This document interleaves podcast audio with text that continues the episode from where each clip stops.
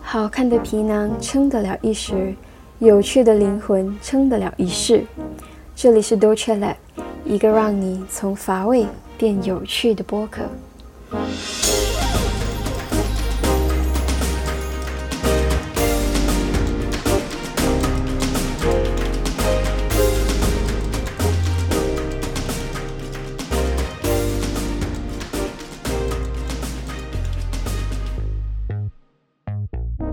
Hello，大家好，欢迎收听 Dolce Lab 的第一集，我是 Amanda，这个 podcast 团队的其中一个人。如果大家还没听过我们的自我介绍呢，可以到 EP Zero 去听一听哦。今天想要和大家分享的主题是居家的时间管理。那目前为止呢，马来西亚还是处于 FMCO 的阶段，在这期间，有些人变得空闲，可是有些人却变得更加的忙碌。那不管是哪一方，我们都需要一个合适的居家时间管理。在我们说时间管理时，我们必须知道自己的时间是自己的，我们才是时间的主人。为什么这么说呢？因为我们常常都把没有时间挂在嘴边。我没有时间做这件事情，bro，不要玩我，我真的没有时间去动这个东西。仿佛我们已经成为了时间的奴隶，仿佛我们正在被时间操控着。但其实，当我们说没有时间去做一样事情的时候，是因为我们选择性的把时间用在我们想去做的东西上。比如说，我们说没有时间做运动，但是其实是因为我们的 priority 不在做运动上，而是在其他的事情，可能划手机，可能呃处理一些的事情。所以呢，今天就想和大家分享一些的时间管理法则和技巧。我把今天的这个主题分为两段：大蓝图和小细节。那大蓝图就是总体的规划和一些的法则，让我们可以更好的去设定合适的计划；而小细节则是我们在执行这个计划的时候可以运用的一些技巧。好啦，我们就要开始进入我们的大蓝图啦。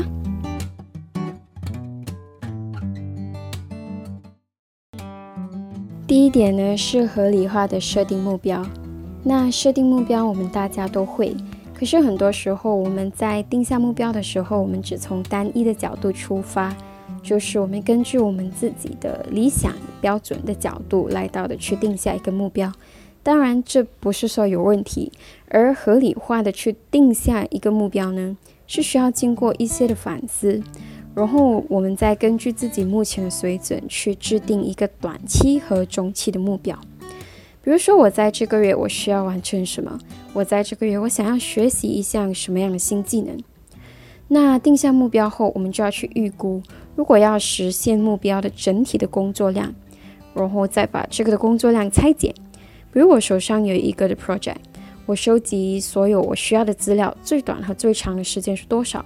然后我需要整合数据，我需要修改等。这一些的部分总共需要多久的时间和多少的精力？在我们把任务拆解过后，在这里我们也能运用 Parkinson's Law 帕金森定律。这个定律的意思是说，工作总会填满它可用的完成时间。那直白一点来说，就是就算你给他再多的时间去完成任务，人们总是会在最后一分钟才完成。难道不是吗？我们每次都是在靠近 deadline 的时候拼死拼活、熬夜不睡觉去完成任务。那其实我们也可以很良好的运用这个的定律，在我们的规划当中，为自己设定一个期限完成任务，做到了就奖励自己，做不到自然就需要惩罚。那定下的这个期限不需要太长，也不要太紧，根据任务来设定。除此之外呢？在设定计划的时候，也能够尝试不要定下固定的时间，而是根据时间段遵守。如果我们设定每一天几点要干嘛，然后紧接着第二个任务，很容易把自己搞得很紧张。就比如说，我定下我一点要开这个的会议，那两点我要做这份的报告，然后三点我要呃做一些的家务。那这样紧迫的时间会让我们觉得很有压迫感，而且，假设我们是紧守着这个固定的时间，一旦我们超过所设定的时间，就会有 domino effect，就是骨牌效应，就会直接影响后面的工作。就比如你一点开会，你超时了，开到两点半，诶，你就影响到你下一个任务，然后你发现一整天的行程好像完全都打乱了。那到最后呢，很容易我们会觉得气馁，然后会越来越压力，效率也会大幅度减低。要记得，计划是死的，时间是相对灵活的，所以呢，我们可以根据时间段来计划，那我们也不会那么的压力。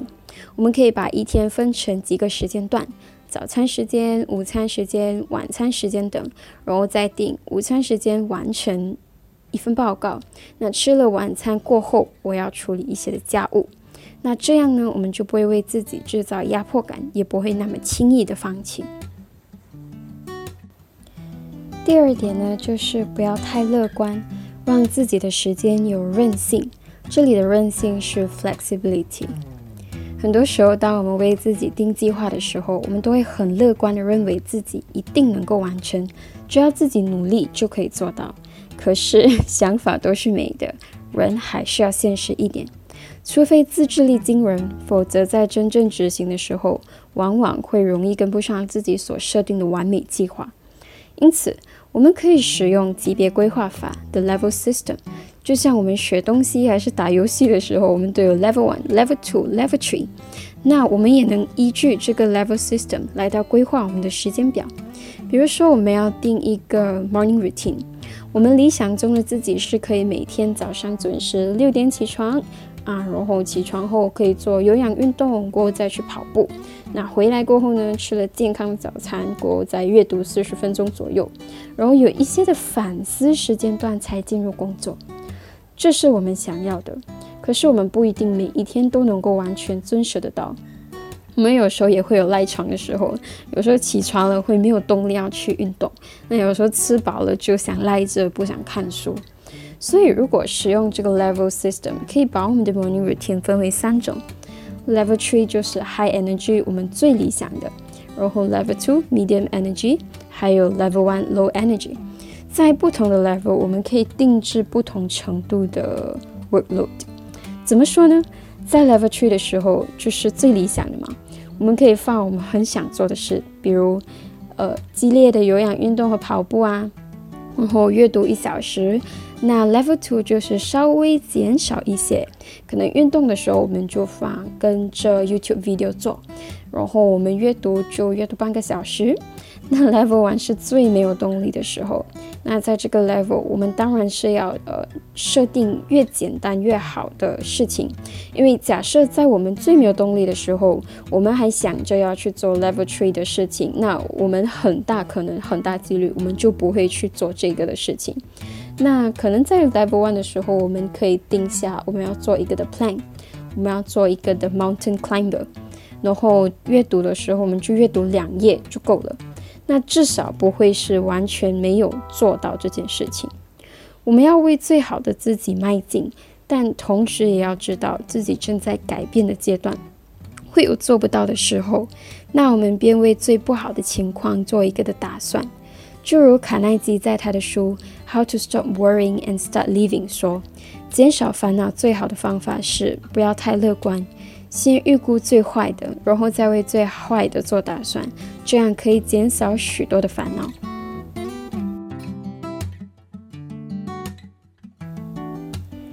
第三点呢是精力管理，时间管理和精力管理是紧紧联系的，它们都会影响我们的效率和表现。那说到精神管理，其实有几个层面，包括健康、情绪、精神和心灵。那我主要说健康。我们都知道，要健康就要好好运动，好好吃饭。但我们常常都忽略了，要健康，我们也需要好好休息。根据研究，我们的身体有一个的精力节奏叫短日节律，英文是 Ultradian Performance Rhythm。我们的身体有九十到一百二十分钟的精力节奏。前面是十到十五分钟，慢慢走上坡到最高潮，紧接着就会下坡。然后这段时间我们需要一个的恢复时间，在这个恢复时间，我们可以发现到我们的精神会开始不集中，我们会打哈欠、困了。很多人会选择忽视这个的恢复期，或者觉得自己弱爆了而硬撑着。可是如果我们选择休息，那其实是更加助于提升我们下一波的精力节奏。在这一点呢，我们可以尝试使用番茄时间管理法 （Pomodoro Technique）。这个法则是符合我们身体的精力节奏的。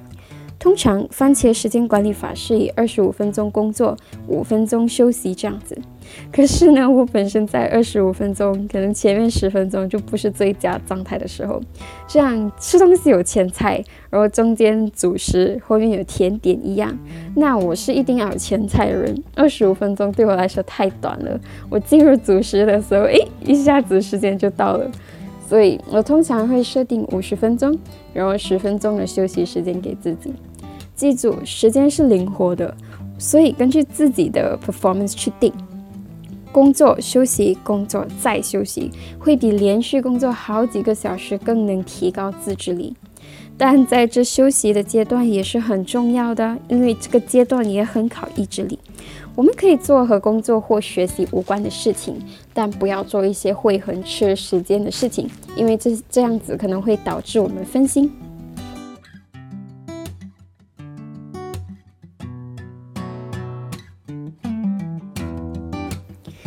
现在我们来敲一敲我们大蓝图的重点。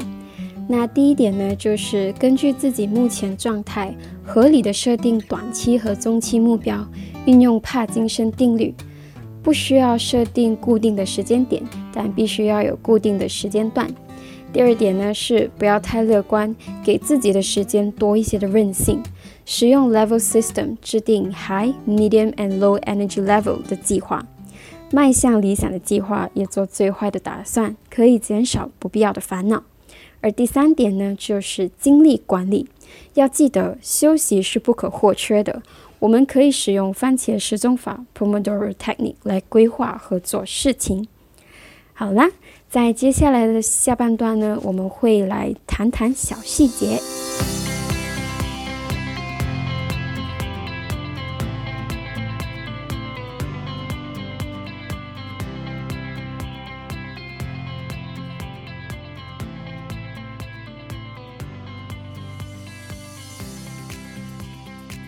好，刚刚前面我们提到了大蓝图，那现在我们就要谈谈小细节啦。我会和你们分享三个我们在执行计划的时候的一些技巧，这些技巧可以帮助提升效率和调整心态。第一点呢，就是 Two Minutes Rule，这个 concept 是从这本书《The Art of Stress Reproductivity》得到的。当我们在思考做一件事时，先问自己这件事情是否能在两分钟内做好。比如你的桌子上有一个的杯子，是你早上喝咖啡时留下还没有拿去洗，然后你一直告诉自己，等一下我要去洗，等一下我要去洗。那其实洗这个的杯子可能就是两分钟以内的事情，那你就先去把它做掉它，这样子可以减少我们的脑负荷量。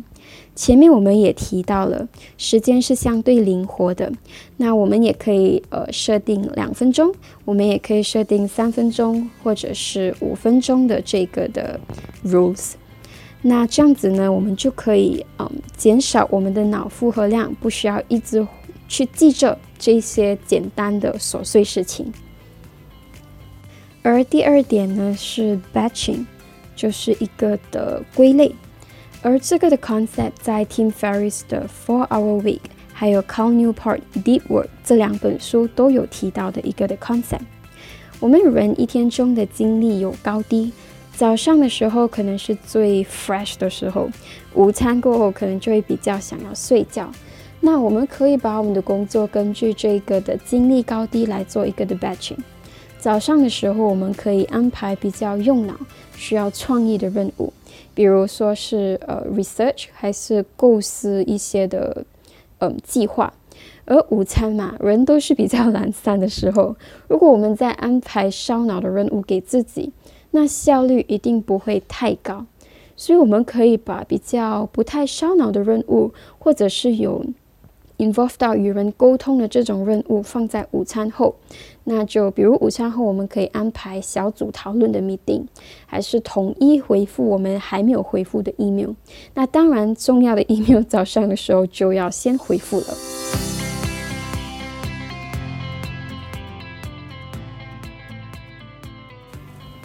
第三点呢是 the daily highlight，而这个的 concept 是从《Make Time》这本书所得到的一个的 idea。那我们常常都会写 to do list，可是却发现到最后自己还是不太有效率，因为我们写了很长的 to do list，然后看一个做一个，到最后其实发现，诶，没有做到最重要的事情啊。而 daily highlight 就可以很好的帮我们锁定我们一天中最重要的任务是什么，那我们就能够以那个任务为主轴去规划时间，然后全心全意的做好它。剩下我们想做的事情，我们就放成 might do list。这样一来，我们可以保证我们的工作质量，也不会一直觉得很愧疚，没有完成自己的 to do list。要记得，时间管理是离不开精神管理的。如果我们一直觉得愧疚，达不到自己要的，也会消磨我们的意志力和奋斗的力量。当然，设定这个 daily highlight 也是需要根据事情的紧急度来到设定的。这时候，我们为我们的小细节来到敲一敲重点。那第一点呢，就是设定 two minutes 或者是 five minutes rule，根据自己所需要的来到的设定这个的呃法则。那第二点呢，就是做 batching，就是归类组别。第三点就是设定 daily highlights and might do list。好啦，今天的时间管理法则分享就到这里，谢谢大家的收听。希望大家这段时间能够在家好好增值，好好探索自己的内心，也记得要好好照顾自己，Stay safe，不抱怨生活，不贪图享乐，珍惜时间。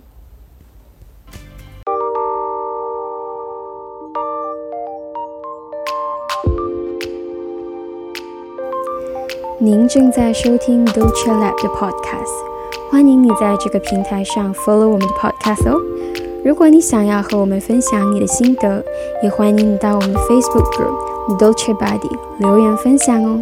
下期再见。